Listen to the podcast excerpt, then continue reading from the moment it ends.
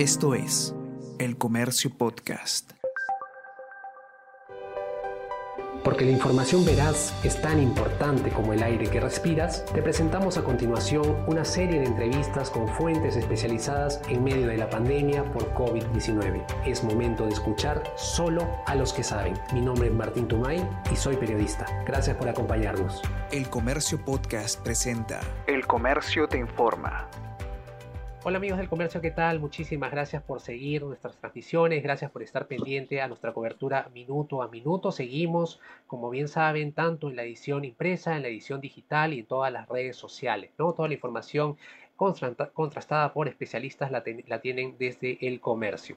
Y justamente hoy día vamos a hablar sobre este tema de, vamos a hablar sobre ciencia, vamos a hablar básicamente de lo que se sabe sobre la nueva variante del coronavirus, vamos a tener otros cinco temas también, recomendaciones de noticias sobre tecnología y básicamente para eso nos acompaña el señor Gerson Collave, él es uno de los pilares dentro de la sección de ciencia. Eh, ¿Cómo te encuentras? ¿Cómo te encuentras, Gerson? Hola, ¿qué tal? Muy bien. Gracias, Gerson. Gracias por acompañarnos. Primero, la, primera pregunta básicamente tiene que ver con, con, el tema de las declaraciones del primer ministro británico, ¿no? Que salió justamente a hablar, dio una información de que hay indicios de que la nueva variante británica del coronavirus es más letal. ¿Qué sabemos al respecto? ¿Qué se ha dicho? Bueno, eh, en realidad lo, lo que se sabe hasta el momento es información limitada que ha dado el, primer ministro del Reino Unido, Boris Johnson. Y básicamente lo que ha dicho es que la información preliminar que ellos tienen les indica que hay evidencias de que esta variante eh, ya muy famosa del, coronavirus eh, del Reino Unido eh, está asociada a un mayor nivel de mortalidad. Pero eh, en, la misma, en el mismo pronunciamiento lo que han dicho las autoridades británicas es que estas evidencias que ellos están dando a conocer eh, todavía no son muy fuertes como para, digamos, asegurar que, que, es así, ¿no? Que, que, este, que esta variante es, más mortal, o sea, genera más muertes. Em, esto, es lo que ha dicho el, principal asesor científico del gobierno, que se llama Patrick Wallace. Él ha especificado, digamos, que em, esto podría un poco eh, eh, explicar por qué eh, hay una mayor cantidad de, positivos a, coronavirus, a diferencia de la primera ola que, que tuvo el Reino Unido.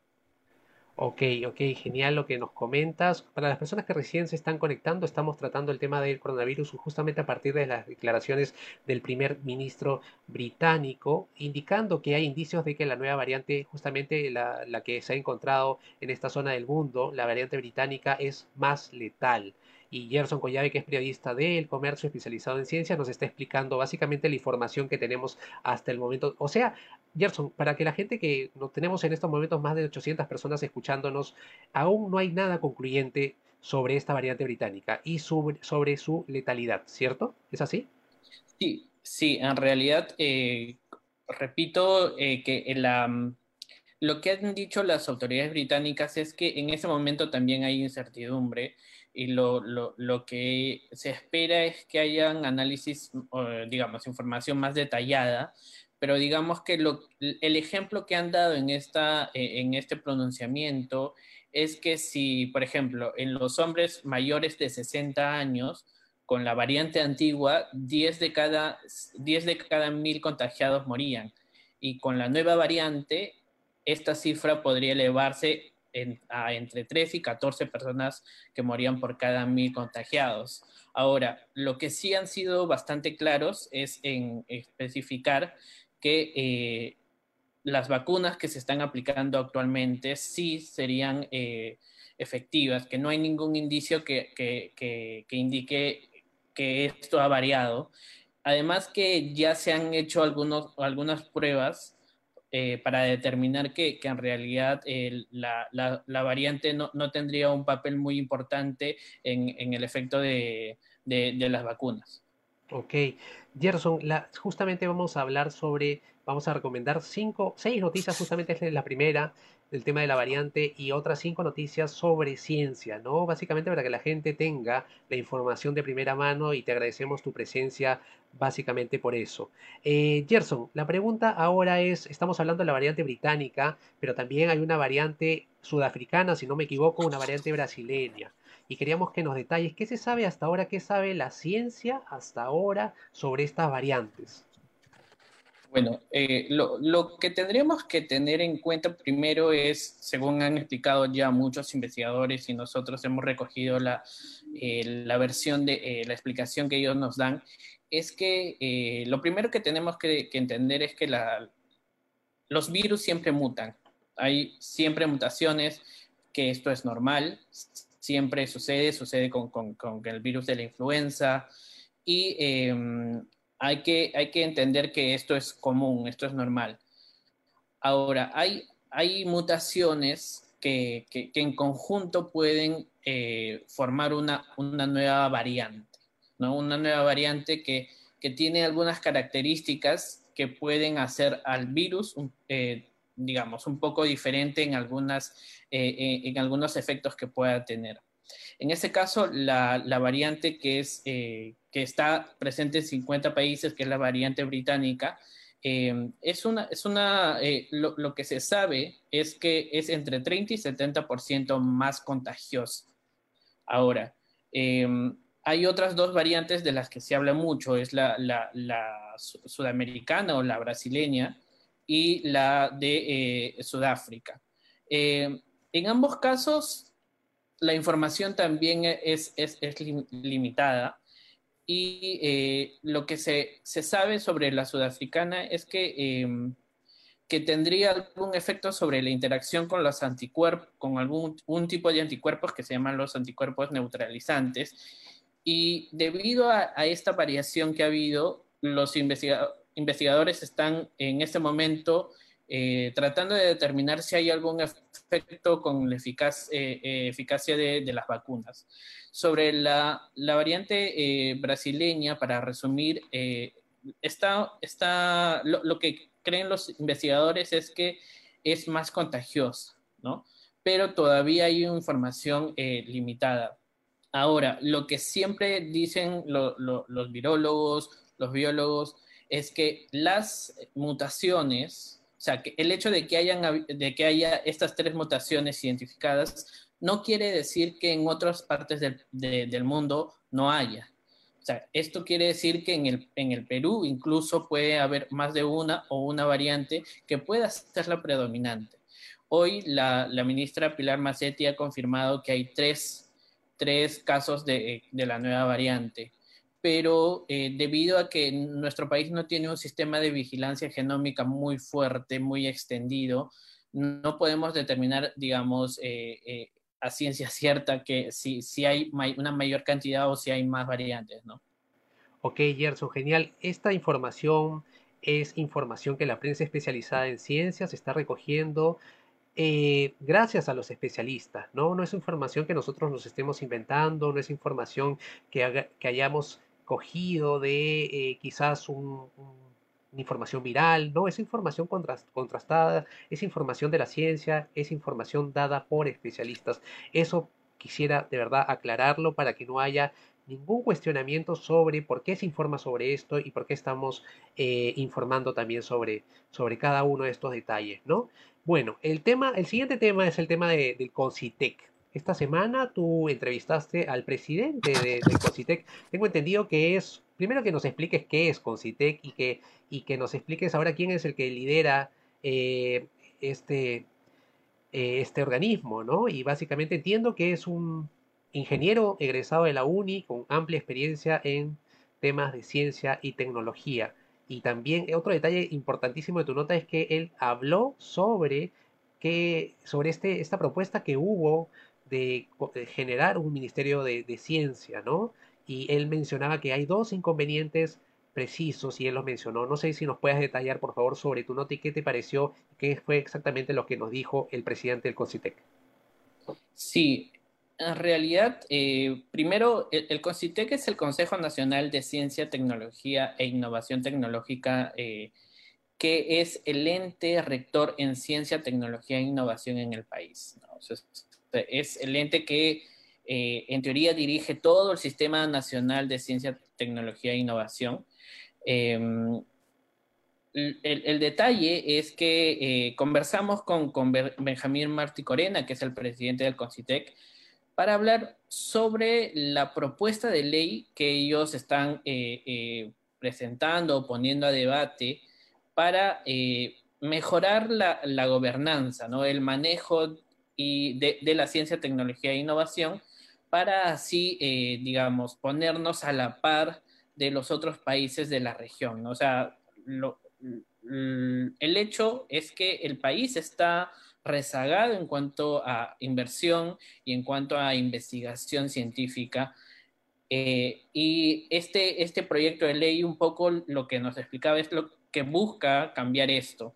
Ahora, em, ellos lo que proponen en el proyecto de, ley es la creación del Sistema Nacional de Ciencia, Tecnología e Innovación, que, eh, que además va a crear una, serie de agencias y una secretaría que va a sustituir al CONCITEC. ¿no? Esta secretaría nacional va a estar adscrita o va a depender directamente de, la presidencia del Consejo de Ministros. Y nosotros en la entrevista le, preguntábamos al, doctor Martí Corena, eh, era por qué no ir por, el lado de, un ministerio de ciencia como algunos candidatos han propuesto, ¿no? Y lo que él nos decía es lo, que tú mencionabas, que hay, una, hay dos principales eh, problemas, eh, eh, inconvenientes muy serios que, él veía en, esto, ¿no? ¿Y cuál es el primero? sí, el primero de ellos es em, que, por ejemplo, en este momento el, el, el, Concitec maneja poco presupuesto y maneja pocos eh, proyectos de investigación. En ese sentido, lo que él nos explicaba es que un se crearía un ministerio para que maneje poco, o sea, para que maneje eh, algo muy, muy limitado, ¿no? Y, que en, teoría esto apoyaría un poco a, la a una mayor burocratización de, de, la ciencia y tecnología e innovación. Lo segundo es que em, al crearse un ministerio de, de ciencia, tecnología e de ciencia, lo, que se podría hacer desde los otros ministerios es que cada vez que se hable de temas de ciencia o de innovación tecnológica, lo que se decidiera es mandar todo a este ministerio, cuando la idea en, nuestro país y en otros países es que todos los ministerios y todos los institutos de investigación hagan investigación científica, ¿no? Entonces, eh, esto también haría que eh, el, eh, eh, el Ministerio de Ciencia se haga muy pequeño. Entonces, estos son los dos grandes factores que ellos consideraron y es por eso que no estaban proponiendo crear un Ministerio de, de, Ciencia, de Ciencia y Tecnología. Y, eh, pero lo, que no quiere decir es que se esté descartando la idea, sino que lo que decían desde el Concitec es que no es el momento. Exacto. Listo, entonces, ya tenemos las dos noticias que queremos, que les sugerimos, o noticias sobre ciencia que básicamente les sugerimos que tomen en cuenta, que lean, porque básicamente como, como siempre decimos, y es totalmente cierto, mejor informados tomamos mejores decisiones, ¿no? Y bueno, la tercera noticia que justamente vamos a tocar es el tema de las situaciones de riesgo, ¿no? Yo veía esta nota que se hizo en tecnología y ciencias y mencionabas que incluso hasta recibiendo el, delivery hay una situación de riesgo no tan alta, pero sí de, alguna manera hay que tomarlo en cuenta porque hay que tener la mascarilla, el distanciamiento social, el lavado de manos constante, ¿no? Básicamente por la pandemia. Pero que nos cuentes esta lista, de dónde salió, quién la avala y cuáles son las situaciones de riesgo altas. Sí. Eh, eh, lo que uno tiene que considerar cuando va a hacer cualquier actividad cotidiana, eh, eh, son tres factores básicamente que ya lo han explicado varios epidemiólogos y muchos eh, y, varios organismos internacionales. Uno es el, lugar donde se realice la, actividad, ¿no? Si es un lugar abierto o es un lugar cerrado. el segundo es el tiempo de exposición al virus, ¿no? O sea, si tú estás en un lugar abierto y estás eh, poco tiempo, el, el, el, riesgo de que tú te infectes es, es, es, bajo, ¿no? Pero si estás en un lugar cerrado y con más gente y si hay alguien que está infectado, estás más tiempo, eh, más tiempo expuesto al virus. Y lo otro que es clave es si en estas situaciones Además, se usan, se usan o no las medidas de prevención como el uso de mascarillas, la distancia social y la higiene. Entonces, eh, un grupo de, de, 14 expertos de la Asociación de Médicos de Texas y, el Comité de Enfermedad, y del Comité de Enfermedades Infecciosas de Estados Unidos elaboró una lista de, em, de posibles escenarios y los ha calificado eh, en, en, una, en unos niveles de riesgo, ¿no? Y, ellos en el nivel más bajo de, riesgo, lo que, lo, que sí, lo que detallaban era, por ejemplo, el, nivel 1 eh, de riesgo muy bajo era, eh, por ejemplo, recibir el delivery cuando uno pide, no sé, comida a domicilio u otras cosas.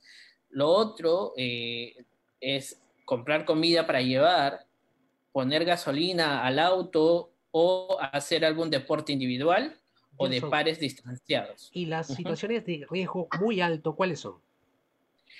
Esos, digamos, para comparar un poco con, las situaciones de riesgo eh, bajo, en estas que he mencionado, eh, se puede identificar la, situación, o sea, estas tres características, ¿no? Claro. Del otro lado, eh, en el, nivel de riesgo muy alto, estamos en ir al gimnasio, ¿no? Que, que, estás en un lugar cerrado y con más gente que está transpirando. Em, luego está ir a un parque de diversiones o al cine, que también es un lugar cerrado o que puede tener mucha gente.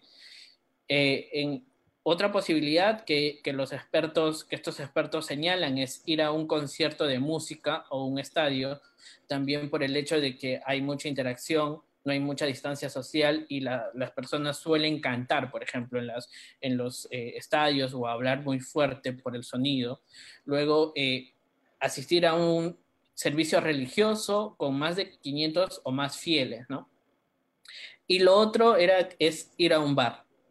Eh, para, para, para, ellos, estas situaciones eran las más riesgosas y las que debemos, debemos evitar de todas maneras.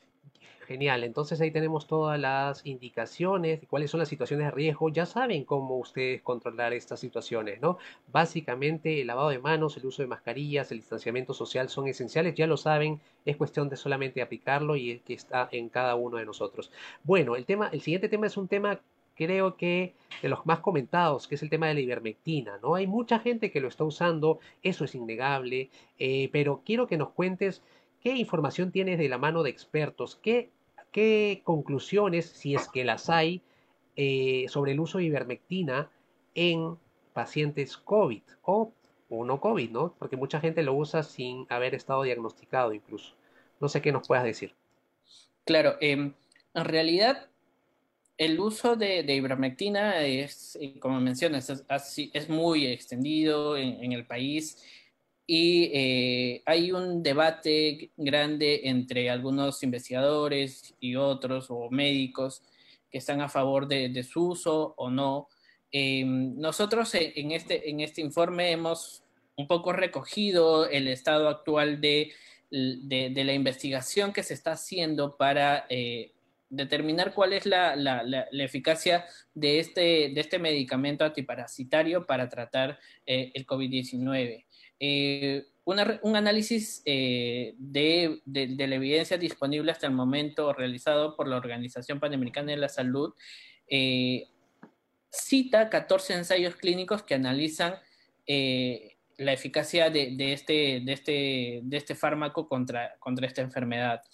Y ellos lo que concluyen es que a pesar de que los resultados de seis de estos estudios sugieren una reducción en la mortalidad con la ivermectina, con el uso de la ivermectina, eh, la certeza en la evidencia, o sea, el, nivel de, certeza que te pueden ofrecer estos estudios realizados hasta, hasta, este momento resulta muy baja, o sea, es muy baja, ¿no? Por, por limitaciones metodológicas o porque eh, los, el número de participantes es muy pequeño y lo que ellos dicen es que se necesita más información procedente de estudios con un diseño adecuado para confirmar o descartar, eh, digamos, estas conclusiones. Y lo que, lo que ellos recomiendan, bueno, la OPS y otros investigadores y, organismos, es que la ivermectina no debe usarse masivamente y de, su uso debe estar restringido a los ensayos clínicos, ¿no? Eh, y que eh, en este momento, eh, si bien hay algunos indicios, todavía no hay una evidencia fuerte que nos puede indicar que sí funciona. Y justamente yo destaco una, una una declaración que te dio justo en esta nota que tú firmaste del doctor Taipe Rondán, ¿no? Él menciona, no es suficiente con que se hagan eh, los ensayos clínicos, sino que estos hay, es necesario esperar a que estos sean revisados por pares y que los estudios hayan sido bien hechos. Y eso es importante, ¿no? Hay estudios corriendo a nivel mundial, entiendo, los médicos están esperando eh, de alguna manera la conclusión de estos estudios para eh, de alguna manera tomar una, una decisión pero es, recomendable también indicar que este es un antiparasitario que en su eficacia o, que, su acción para pacientes COVID no ha sido demostrado, no, no hay información concluyente y eso es importante. Es un antiparasitario que de alguna manera con que se usa y Gerson, tú nos puedes explicar primero para qué se usa y básicamente eh, si es que se usa de una mala manera también qué efectos secundarios puede haber. Sí, eh, en realidad este es un medicamento que eh, fue, eh, comenzó a desarrollarse luego de, una, serie de investigaciones en la década del 70 que se, detectó que, que, este compuesto, que luego se llamaría ivermectina, tenía una acción antiparasitaria, o sea, combatía los, parásitos. Luego ya se hizo una serie de, estudios hacia el final de la década del, 70, incluso con el apoyo de la, OMS, porque eh, se, se, vio la posibilidad, había indicios de que podría tratar la oncocercosis en humanos, que es o también conocida como la ceguera de los ríos, que, que, afecta a, que es una enfermedad que afecta a la piel y, puede incluso causar la ceguera y que era muy presente en África y América en esa, en, en, en esa década, ¿no? Eh, hace varias décadas. Luego de haberse probado ya este, este, este uso antiparasitario, su eficacia y su seguridad para estas condiciones causadas por parásitos. Eh, su, uso ha sido extendido, se conoce que, es relativamente segura, pero eh, digamos que em, en cambio lo que dicen, em, eh, contrariamente a lo que dicen de que no hay efectos secundarios, en realidad la ivermectina sí tiene efectos secundarios eh, que ya han, sido citados por, por, organismos como la FDA, que hablan de, eh, por ejemplo, no sé, eh, por ejemplo, lo que nosotros mencionábamos es efectos como el sapullido, náuseas, vómitos, diarrea, dolor, hinchazón de rostro o extremidades, incluso convulsiones.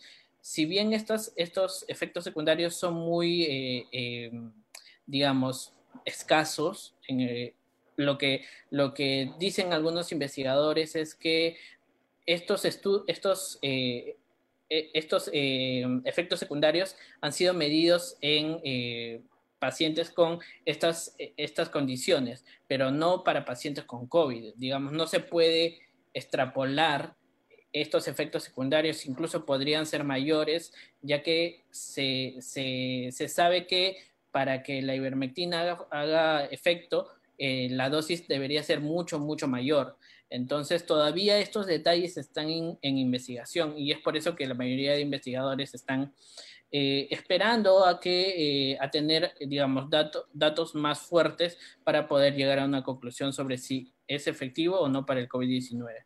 Genial, estamos resumiendo para ustedes seis noticias sobre ciencia que deberían tomar en consideración. Básicamente hago un recuento, ¿no? Ya estamos en la número cuatro. Primero hemos hablado sobre las nuevas variantes, principalmente la variante británica, porque el primer ministro británico ha indicado que hay indicios de que la variante encontrada en esta parte del mundo sería más letal. Hemos hablado también sobre la variante sudafricana, la variante brasileña. Hemos hablado sobre eh, la entrevista que le hizo Gerson al presidente de Concitec y él indicaba, ¿no? ¿Por qué no sería conveniente un ministerio de ciencia en estos momentos?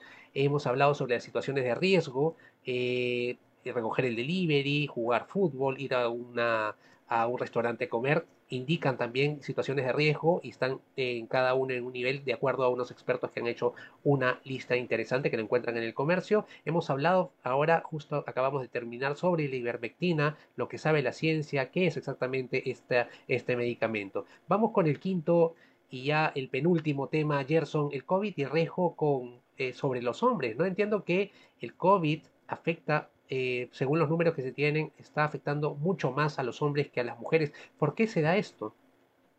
Sí, eh, esta era una, es, una de las grandes eh, preguntas, ¿no? según nos explicaban algunos investigadores, de por qué las cifras a nivel mundial, con algunas variaciones, mostraban que había un mayor riesgo de morir para los hombres que para las mujeres, ¿no? Principalmente eh, ya en, las personas mayores de 60 años. Y los investigadores han estado eh, eh, tratando de responder esta pregunta y este, este, esta semana se ha publicado un artículo en la revista Science de investigadores de la Facultad de Medicina de la Universidad de Yale y ellos dan algunas pistas sobre por qué sucedería esto.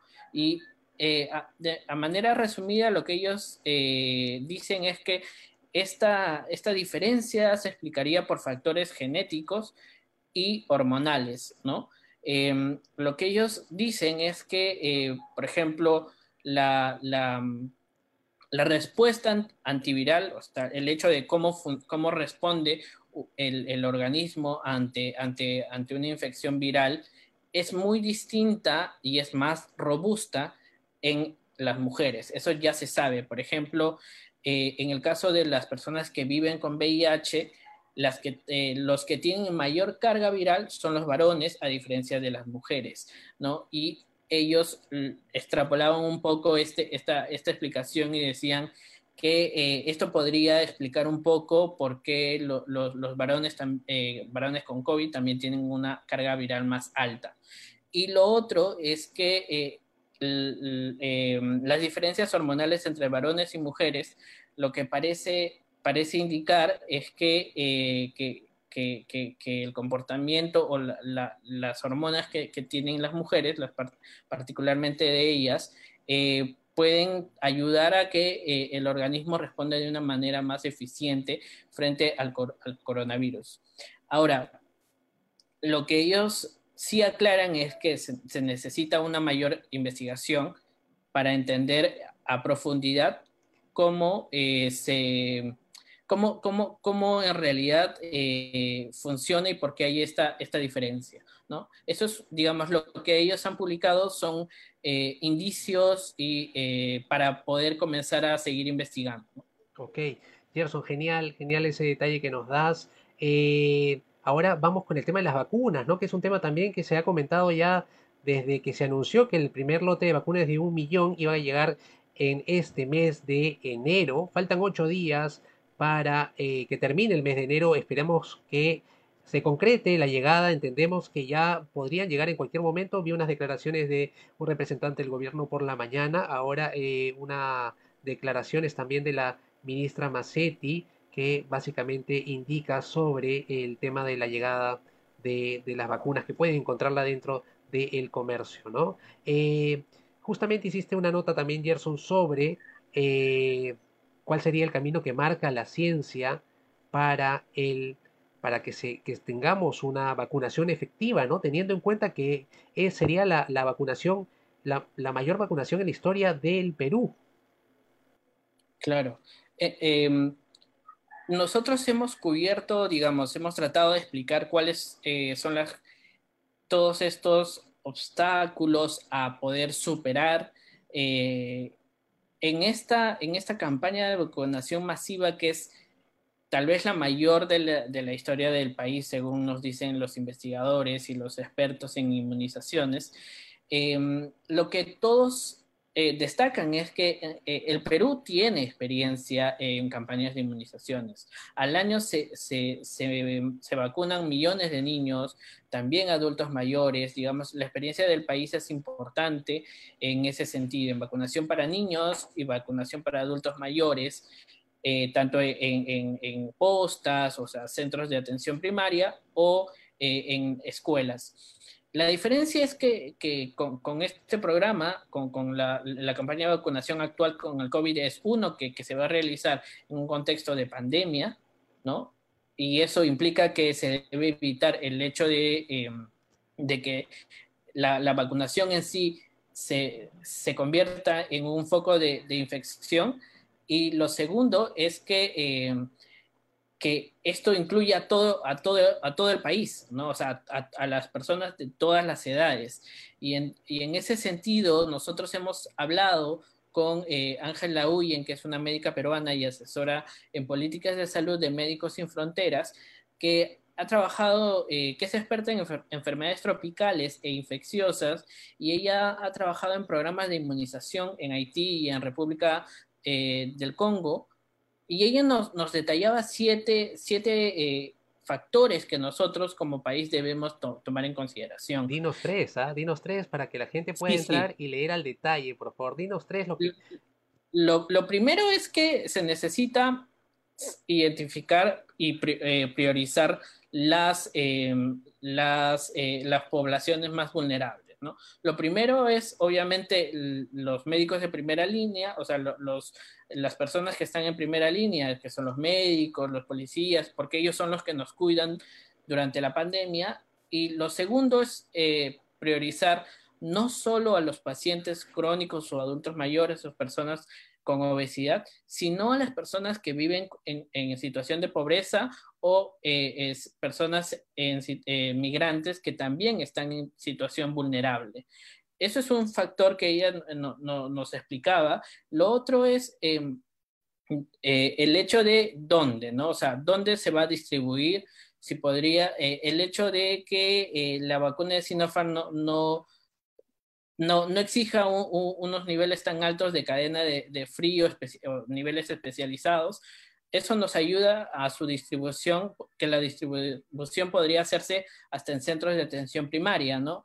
Y el hecho es, además, que em, la experiencia que tiene el país en el, manejo de vacunas es muy similar a la vacuna que, va a llegar al Perú. Ahora eh, se espera antes de, fin, de, fin de mes, ¿no?